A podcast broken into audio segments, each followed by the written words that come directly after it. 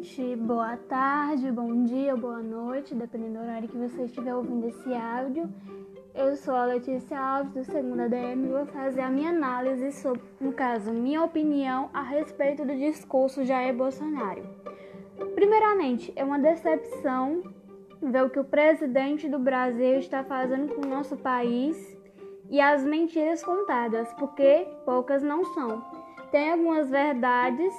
que foram ditas, mas não totalmente, e a maioria muitas mentiras.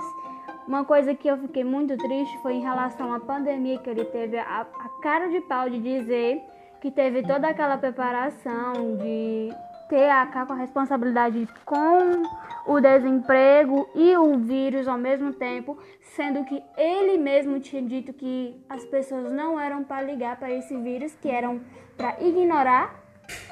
o isolamento social e continuar a viver as vidas normais, trabalhando em risco e o que ocasionou várias mortes. Também em questão sobre a, os agronegócios, que são a questão da fome, o meio ambiente e vários outros recursos que fatores no caso que ele mencionou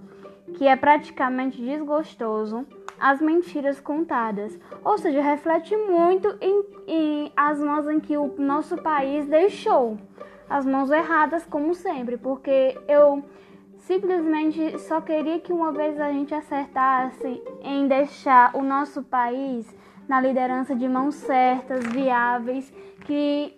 liderasse o nosso país de forma justa e levasse a prosperidade, mas não, é sempre assim.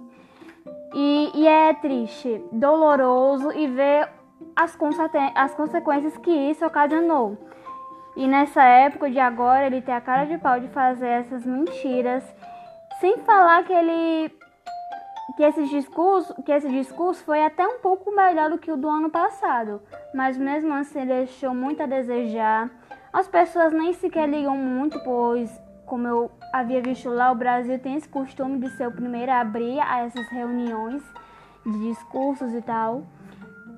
Deixa muito a desejar, porque infelizmente esses líderes passam essa imagem negativa do Brasil, mesmo tendo toda essa riqueza e, e mesmo tendo fatos concretos que de, de, de pessoas que quase levaram essa joia rara a consequências a mãos estrangeiras, como foi no caso da Amazônia. Ou seja,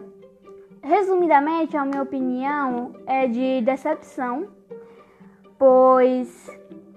casos como o do Jair Bolsonaro, dentre muitos líderes, associações e tal, do desprezo e a desvalorização do nosso país e, e ainda reforçando o mal visto do nosso país para os demais países, que causando a mentira, a desonra